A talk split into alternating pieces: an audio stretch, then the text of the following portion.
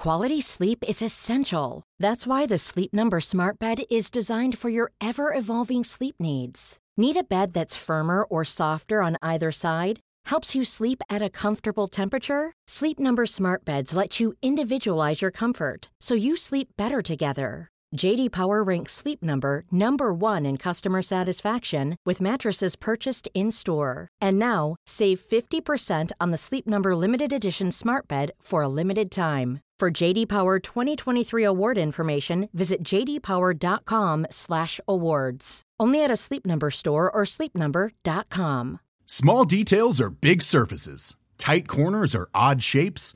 Flat, rounded, textured, or tall. Whatever your next project, there's a spray paint pattern that's just right. Because Rust new Custom Spray 5 and 1 gives you control with five different spray patterns. So you can tackle nooks, crannies, edges, and curves without worrying about drips, runs, uneven coverage, or anything else. Custom Spray 5 and 1. Only from Rust Allô Internet, aujourd'hui on se retrouve pour une histoire très mystérieuse C'est rare que l'on parle d'une double disparition d'enfants, en plus qui ont lieu euh, dans la même journée, dans la même maison. Euh, c'est une histoire bien weird, puis euh, je vais vous la partager aujourd'hui.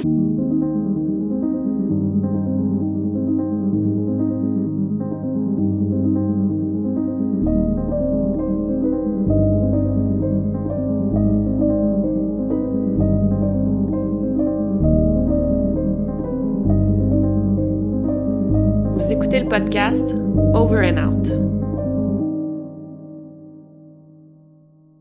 Donc l'affaire d'aujourd'hui date quand même de 2001. Ça a eu lieu euh, dans la ville de Chicago, en Illinois.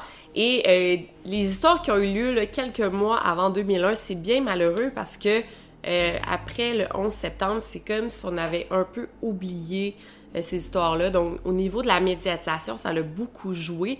Malheureusement, tu sais, ça, ça a été médiatisé les premiers mois, mais après ça, c'est comme si ben, le 11 septembre a pris le dessus sur toutes les histoires qui ont eu lieu quelques mois avant. Donc, on a Tracy Bradley, une femme de 32 ans qui est mère de quatre enfants et au moment des faits, elle habite au troisième étage d'un bloc appartement. Tracy a quatre filles, donc la plus vieille, Rita, de 14 ans. Ensuite, elle a euh, Tionda, de 10 ans. Victoria de 9 ans et la plus jeune Diamond de 3 ans. Comme emploi, Tracy travaille dans un autre complexe résidentiel, un autre genre de bloc appartement où elle cuisine des repas pour les résidents. Donc elle s'occupe des petits déjeuners et des lunchs pour les résidents. Euh, c'est pas mal tout ce qu'on sait et malheureusement, on n'en sait pas plus sur ces quatre filles. C'est exactement le 6 juillet que les événements vont prendre place.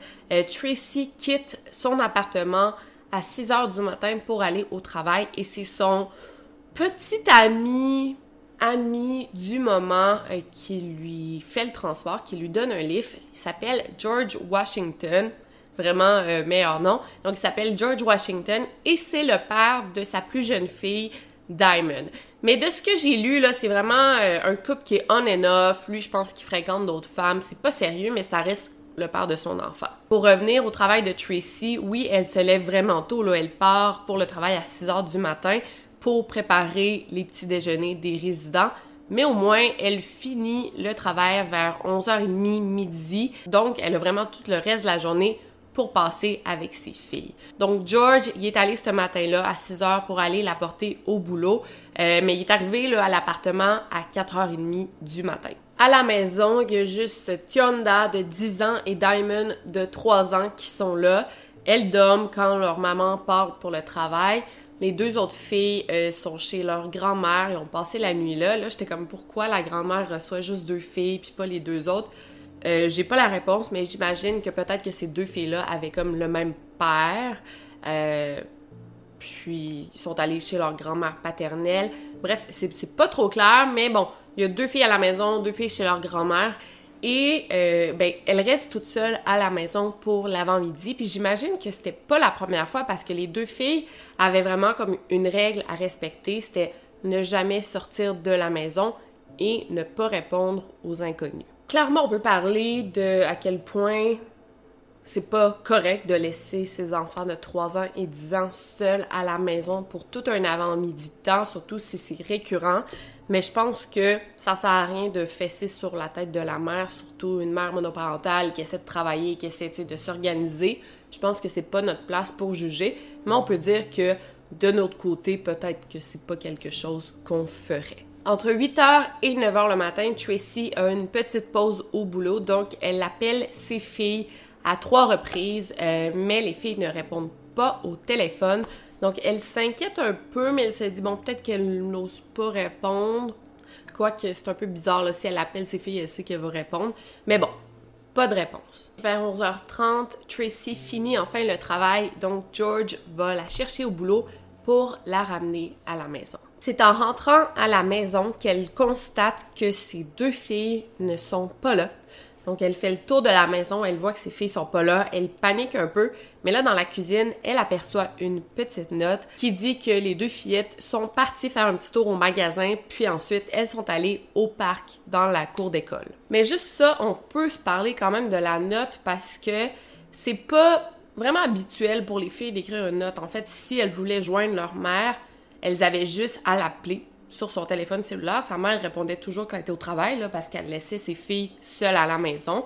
Fait que c'était sûr qu'elle était prête à répondre à n'importe quelle urgence qui se présentait. Ensuite, la note en question a euh, quand même été analysée et apparemment, c'était vraiment la même calligraphie que euh, Tionda. Donc, la calligraphie sur ses notes de cours, sur ses travaux à l'école, euh, avait été comparée avec la calligraphie sur la note. C'est la même. Mais il y avait quand même quelque chose qui clochait dans la note. C'était comme si quelqu'un avait dicté à Tionda quoi écrire parce que c'était trop bien dit, tu sais, puis c'était pas le genre à Tionda de faire ce genre de de phrases-là, apparemment. Et dans toute cette situation-là, c'est maintenant le FBI qui a la note en sa possession. Et comme le reste de la famille n'a pas eu accès à cette note-là, s'ils veulent y revenir, la regarder à nouveau, apparemment qu'ils n'ont pas accès euh, parce que ben, c'est une, comme une pièce à conviction assez importante dans l'enquête. Mais ça, euh, ils trouvaient ça déplorable. Ils l'ont dit qu'ils ne pouvaient pas accéder à cette note en question.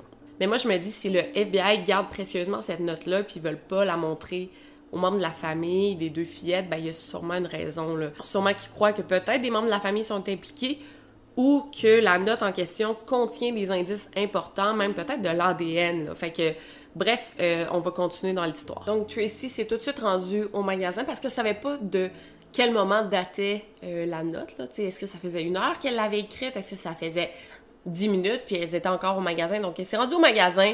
Les filles n'étaient pas là. Elle s'est rendue ensuite à l'école. Les filles n'étaient pas dans le parc en train de jouer. Elle a fait le tour du voisinage, vraiment en panique, puis elle trouvait pas ses filles. Fait que j'imagine même pas, tu sais, la, panique quand tu cherches quelque chose. Tu sais, ça m'est déjà arrivé que mon, mon ancien, ancien, ancien chien s'enfuit dans un voisinage, dans le voisinage, puis je le cherchais, puis je le trouvais pas. Puis tu fais le tour, puis tu le cherches, puis tu cries son nom, puis tu trouves pas c'était mon chien. Fait que j'imagine pas tes deux filles euh, inoffensives à Chicago que tu trouves pas, puis tu sais pas son où. Euh, fait que j'imagine pas la, la, panique euh, de la mère. Il y a quelques camarades de classe des filles qui apparemment les auraient vues en train de jouer dans le parc cette journée-là, mais cette information n'a jamais été corroborée. Donc on sait pas si c'est vrai. Fait qu'on sait pas si les filles se sont rendues au magasin, si elles se sont rendues au parc. Si elles ont eu le temps de jouer puis elles ont disparu après, on sait pas. Après ça, ben là, Tracy s'est mise sur le téléphone, elle s'est mise à appeler les amis de sa fille, des personnes du voisinage, des voisins, euh, des parents des amis, pour savoir si elles avaient vu ses filles. C'était négatif.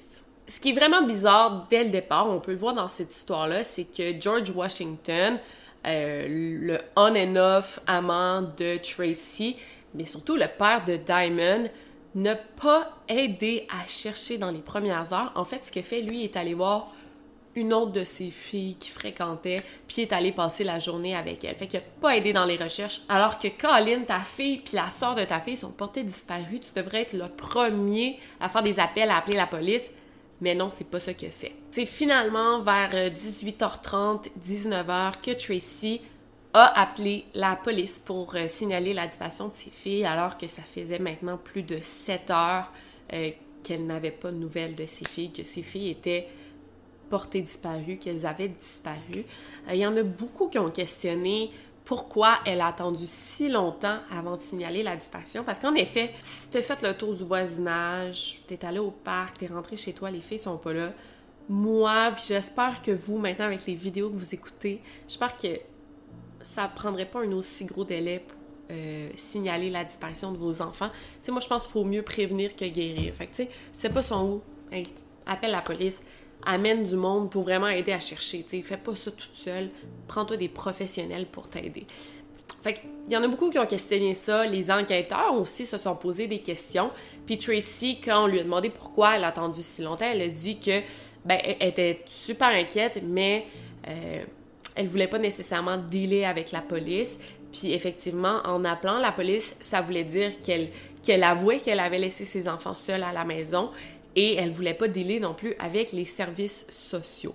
Puis là, je veux pas parler pour qui que ce soit, mais en même temps, on s'entend que c'est une femme noire à Chicago dans les années 2000 avec des enfants noirs aussi. Ça se peut que le rapport à la police soit pas pareil que le mien et que euh, quelques-uns, dans plusieurs d'entre vous même. Là.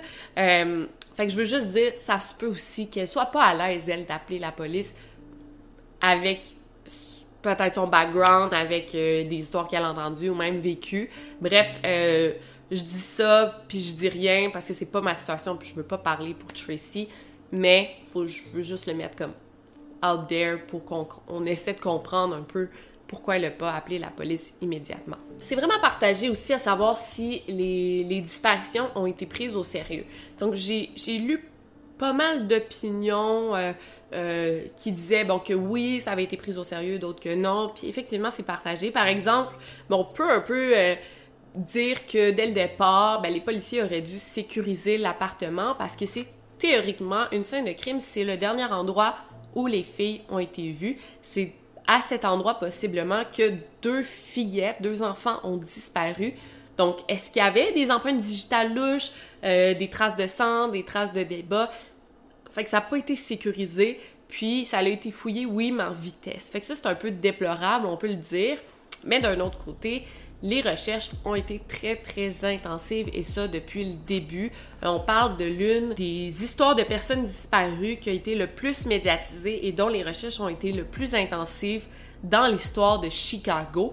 Donc, les policiers ont quand même constaté qu'il y avait deux enfants de 3 et 10 ans qui étaient disparus puis ils ont pris ça au sérieux, ils n'ont pas lambiné, comme on dirait. Aussi, le FBI s'est impliqué assez rapidement dans cette histoire-là. Euh, l'histoire a été vraiment beaucoup médiatisée. Je pense qu'ils ont reçu plus de 800 tips euh, par rapport aux disparitions, des indices. Euh, il y avait le FBI qui était impliqué, la police de Chicago, il y avait plusieurs volontaires qui cherchaient la ville de fond en comble. Je sais que pendant plusieurs semaines, les rues ont été inspectées, sont allés dans des vieux buildings abandonnés, dans des vieilles usines délabrées, ils ont fouillé les égouts, ils ont fait quand même du bon travail au niveau des recherches. Il y a plusieurs centaines de personnes qui ont été interviewées. Il y a aussi une centaine de délinquants sexuels qui ont été rencontrés. On a pris leur alibi en note, on a vérifié les alibis. Euh, mais il n'y a vraiment rien qui est sorti de tout ça, malheureusement. Donc, revenons à la disparition des deux filles. Il y a la sœur de Tracy qui s'appelle Faith, qui, le lendemain de la disparition, regardait comme le téléphone de Tracy, puis elle a remarqué qu'elle avait un, nouveau message vocal, mais il était comme caché dans le téléphone. C'est comme s'il n'était pas listé. Comme si ben, Tracy avait pas reçu la notification, fait qu'elle-même n'était pas au courant qu'il y avait un message vocal. Mais ce qui est important de mentionner ici, c'est que le message vocal datait de l'avant-midi de la disparition et ça disait Maman, George est à la porte pour le gâteau. Est-ce qu'on le laisse rentrer? En gros, elle disait que George allait aller au magasin Jules pour aller acheter le gâteau, puis que les filles euh, iraient avec lui. Euh, c'est ça que ça disait euh, dans le message. Pourquoi on parle de gâteau? C'est que le lendemain, c'était supposé être l'anniversaire de la petite Victoria, l'une des sœurs des, des, deux filles disparues, puis qu'elle allait faire une fête pour Victoria, puis tout le monde avait hâte, les deux petites filles avaient vraiment hâte à la fête de leur sœur, puis c'était comme un événement qui s'en venait. En fait, la fête avait lieu le lendemain de la disparition. Fait que voilà pourquoi on parlait d'un gâteau. Euh, suite à ce message, les enquêteurs sont allés au magasin justement Jules, qui j'imagine est une pâtisserie, pour demander à vérifier les caméras de surveillance pour voir si effectivement les filles sont allées dans le magasin cette journée-là. Et euh, ils ont regardé les caméras de surveillance et apparemment qu'on y voit deux fillettes qui semblent être Tionda et Diamond. Là, on n'a pas accès à ces, ces photos-là ou ces enregistrements-là, malheureusement. Mais quand Tracy a regardé les enregistrements, elle dit que c'était pas ses filles. Ce qui est quand même bizarre, c'est pourquoi les enquêteurs pensent que oui, puis Tracy elle pense que non. Euh, comment tu peux avoir des, opinions aussi séparées pour euh, de simples photos? Mais bon, euh, apparemment que c'était pas les fillettes dans la pâtisserie. Un autre truc qui est important de mentionner, c'est que lorsque Tionda laisse le message sur la boîte vocale, elle parle d'un George. Donc on sait pas si elle parle de George Washington, le père de Diamond, ou elle parle d'un autre George qui habitait dans le building et qui avait l'habitude de garder les filles là. Euh, c'est un voisin qui était proche quand même de la famille, il s'appelait George. Mais le seul hic, c'est que ben, George, lui, euh, il se faisait appeler Porgy par les filles. Fait que si Tiana avait appelé pour dire que George était à la porte, elle l'aurait appelé. Small details are big surfaces. Tight corners are odd shapes. Flat, rounded, textured or tall. Whatever your next project, there's a spray paint pattern that's just right. Because Rust-Oleum's new Custom Spray 5 in 1 gives you control with five different spray patterns. So you can tackle nooks, crannies, edges, and curves without worrying about drips, runs, uneven coverage, or anything else. Custom Spray 5 and 1. Only from Rust Quality sleep is essential. That's why the Sleep Number Smart Bed is designed for your ever evolving sleep needs. Need a bed that's firmer or softer on either side? Helps you sleep at a comfortable temperature? Sleep Number Smart Beds let you individualize your comfort so you sleep better together. JD Power ranks Sleep Number number 1 in customer satisfaction with mattresses purchased in-store. And now, save 50% on the Sleep Number limited edition Smart Bed for a limited time. For JD Power 2023 award information, visit jdpower.com/awards. Only at a Sleep Number store or sleepnumber.com. Par son surnom Euh, puis aussi, est-ce que George, le voisin qui gardait les filles, était au courant que c'était la fête de Victoria, puis pourquoi lui il aurait pris la décision d'aller acheter un gâteau? Fait on dirait que c'est pas mal sûr qu'on parle de George Washington, le père de Diamond. Mais toute cette histoire-là, encore là, est super louche. Apparemment qu'il y a aucun des enquêteurs qui aurait entendu le message vocal. Je sais pas s'il a été effacé par erreur ou par exprès. Mais les enquêteurs n'ont jamais entendu ce message. Ça provenait seulement de Tracy et de Fate. Et un autre truc, c'est que quand ils ont vérifié les registres d'appels euh, provenant, ben, sortant de la maison de Tracy et aussi entrant dans le téléphone de Tracy, le téléphone cellulaire, mais il n'y avait aucun appel qui avait été fait à ce moment-là. Je sais pas, tu sais, c'est quand même la technologie des années 2000 euh, est vraiment différente d'aujourd'hui. Euh, je sais pas si c'était autant précis, mais moi j'ai l'impression que oui. Tu sais, on parlait quand même de téléphone cellulaire, là, tu sais, il y avait l'heure à laquelle ton appel rentrait.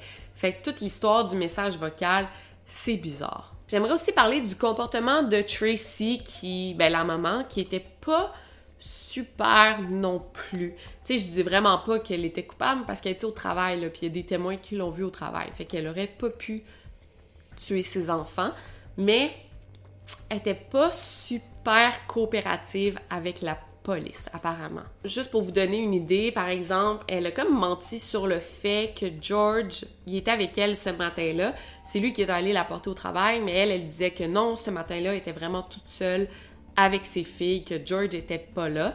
Euh, fait que pourquoi mentir là-dessus? Est-ce que tu essaies de le protéger? Euh, un autre truc aussi, c'est qu'elle voulait pas que les policiers interrogent euh, Rita et Victoria, ces deux autres filles qui étaient pas là cette, la, veille, la veille de la disparition. Pourquoi tu veux pas que les policiers interrogent les filles? Moi, je pense que tu as quelque chose à cacher.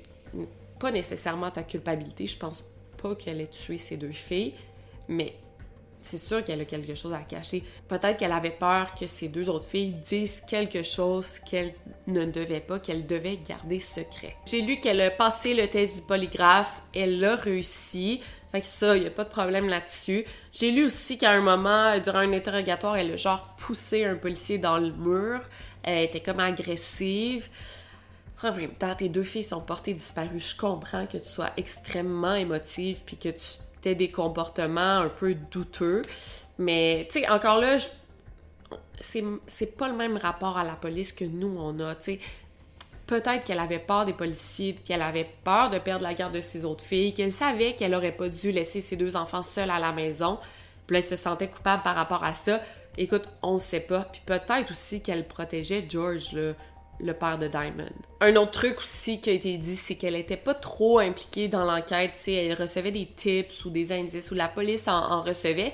Puis était comme pas trop motivée à aller vérifier ces indices-là, ces tips-là. On dirait que elle coopérait pas, bref, avec la police. Mais vraiment, euh, le plus incriminant, le plus louche, le plus bizarre, douteux, c'est George Washington. Euh, les policiers euh, l'ont interrogé, l'ont enquêté, ils ont trouvé des reçus qui dataient du lendemain de la disparition, soit le 7 juillet. Il aurait fait plusieurs achats. Euh, il aurait acheté notamment plusieurs paires de gants, deux ou trois, des paires de, de, gants comme de jardinage.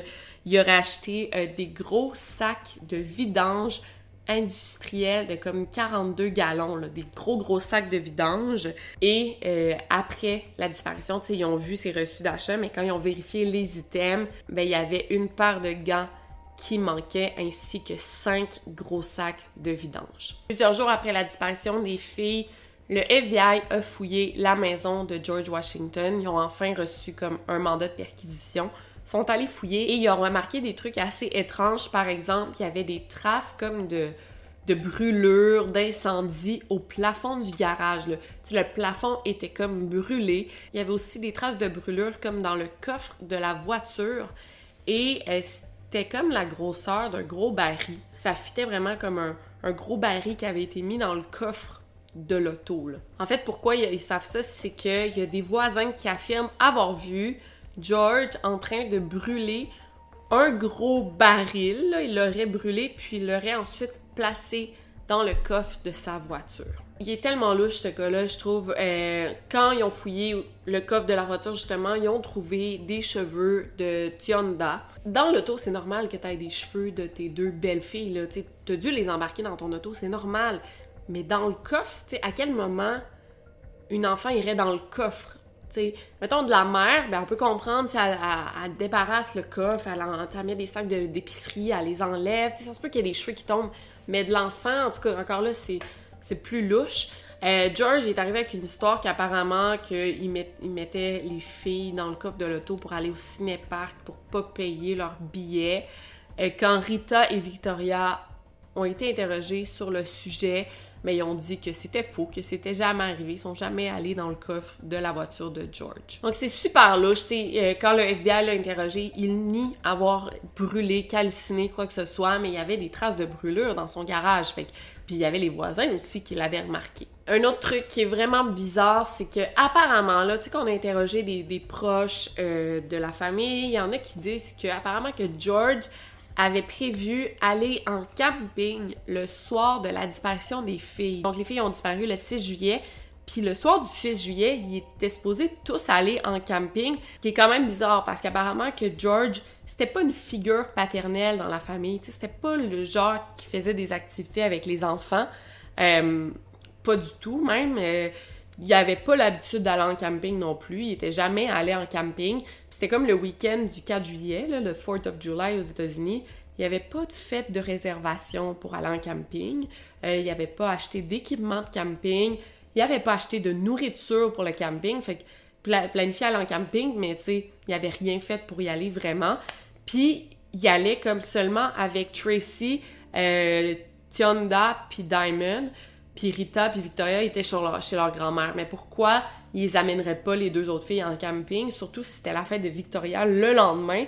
Fait que c'est tout vraiment bizarre. Quand on vérifie le registre d'appel, on voit que la journée du 6 juillet, à partir de 4h30 du matin, il aurait fait dans la journée en tout plus de 40 appels, ce qui est quand même pas mal d'appels en 24 heures. Mais là, c'est encore là, c'est les années 2000, il n'y avait pas de texto, on, appelait plus qu'on textait, puis il n'y avait pas de médias sociaux, il y avait pas... Il y avait des emails, mais pas comme aujourd'hui. Fait que, tu sais, on appelait, c'était vraiment le seul moyen de communication. Fait que ça peut paraître énorme, 40 appels, mais il faudrait comparer avec ces autres journées, le volume d'appels, est-ce qu'il est semblable? Bref, ça a commencé à 4h30 du matin, euh, ces appels. Et le seul moment qu'il n'y avait aucun appel, c'est entre 7h et 9h le matin, là, aucun appel sur son téléphone. Sinon, on a regardé, là, encore là, la géolocalisation des téléphones à cette époque-là, c'était pas la même qu'aujourd'hui. Mais entre 5h et 6h30 le soir, euh, il y a son téléphone qui aurait été géolocalisé euh, dans une forêt au sud de la ville, près de la rivière Little Calumet. Donc, euh, George nie absolument être impliqué dans cette histoire-là. Il s'est même engagé un avocat parce qu'apparemment que dans les débuts de l'enquête, il était complètement harcelé par la police, par les médias. C'est pourquoi il s'est pris un avocat. Fait que j'espère qu'il va pas me poursuivre. Non, non, mais euh, son nom est dans les médias, fait que je peux quand même en parler. Mais euh, euh, oui, dans ma tête, c'est comme sûr que c'est lui. Puis ça me fait penser à l'histoire, je sais pas pour vous, mais à l'histoire de Johanna C, dont j'ai parlé là, dans les débuts de ma chaîne. C'est une petite fille québécoise qui a disparu pendant que sa mère travaillait. C'était son beau-père qui la gardait. Puis sa mère est arrivée, puis il a juste dit comme elle est morte dans le bain, je me suis débarrassée de son corps. Mais moi, je trouve qu'il y a quand même la possibilité que Johanna ait été vendue. Fait que c'est peut-être le cas pour ces deux fillettes. Peut-être qu'elles sont pas mortes, mais qu'elles ont été vendues. En 2007, il y a une jeune femme du Texas qui a contacté euh, la famille Bradley ou les médias parce qu'elle avait vu des photos d'elle enfant et elle était carrément Tionda. Elle lui ressemblait comme deux gouttes d'eau, les âges était pareil, fait qu'elle était sûre, sûre, que c'était elle. Mais finalement, après test d'ADN, on a pu conclure que c'était pas la bonne. Et moi, j'ai été mise au courant de cette histoire vraiment récemment parce que justement cette année, là, en mai 2023, il y a une femme de 25 ans qui a contacté directement le FBI en leur disant qu'elle était persuadée être la petite Diamond elle est sûre, sûre, sûre. Fait qu'elle a demandé de passer un test ADN. On n'a pas encore les résultats, mais d'après moi, on va les savoir très, très, très bientôt. sais, les tests ADN ont été pris en mai 2023. Euh, là, fait que ça devrait pas tarder. For this one, here with Diamond Bradley.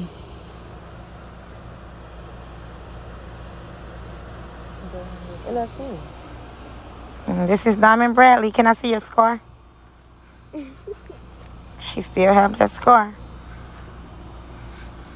Fait que, tu sais, l'histoire est quand même active. On est encore au courant de ce qui s'est passé. Comme je vous ai dit, malheureusement, après 2001, on en a un peu moins parlé. Mais cette année-là, à cause du 11 septembre, là, euh, euh, et même les deux, trois années qui ont suivi.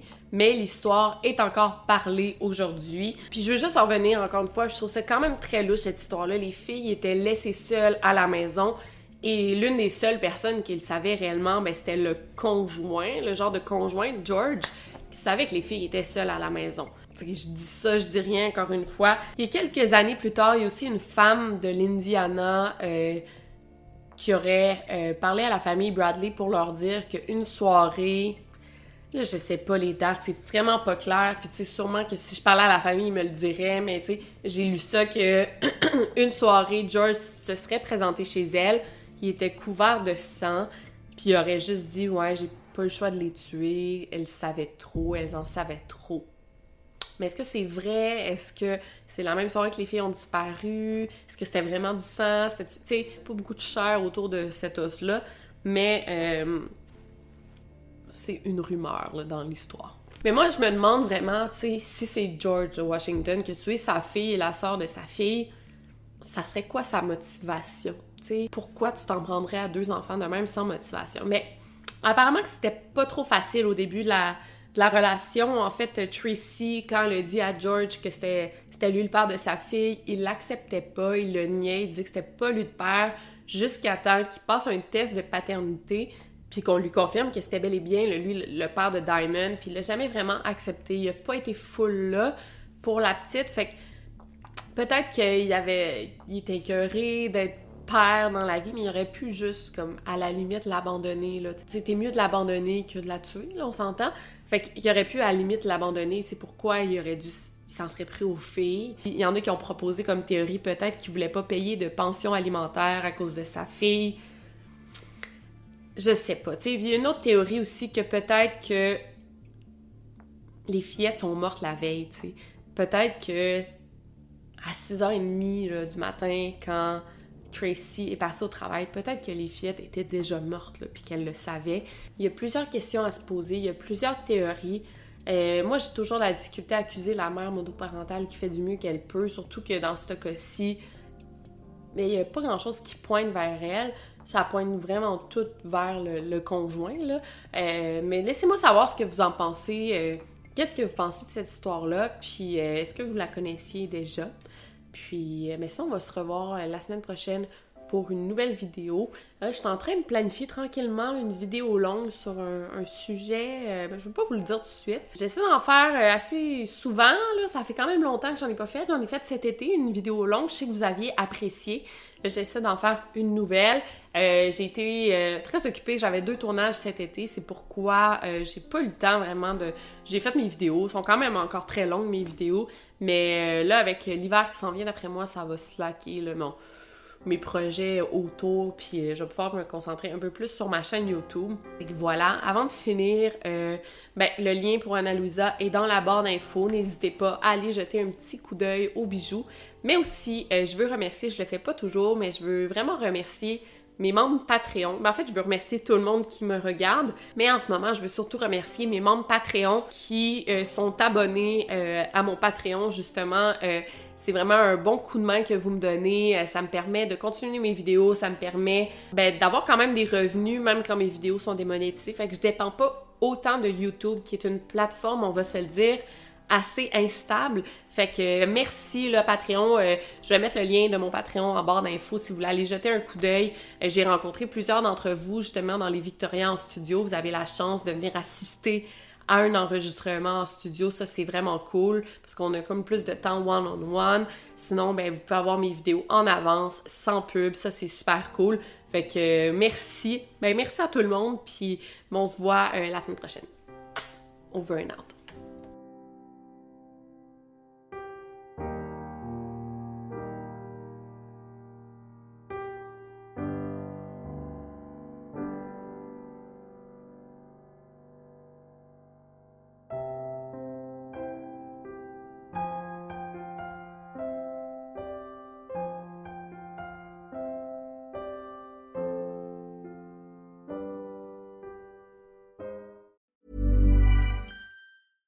Small details are big surfaces. Tight corners are odd shapes. Flat, rounded, textured, or tall. Whatever your next project, there's a spray paint pattern that's just right. Because Rust new Custom Spray 5 and 1 gives you control with five different spray patterns. So you can tackle nooks, crannies, edges, and curves without worrying about drips, runs, uneven coverage, or anything else. Custom Spray 5 and 1 only from Rust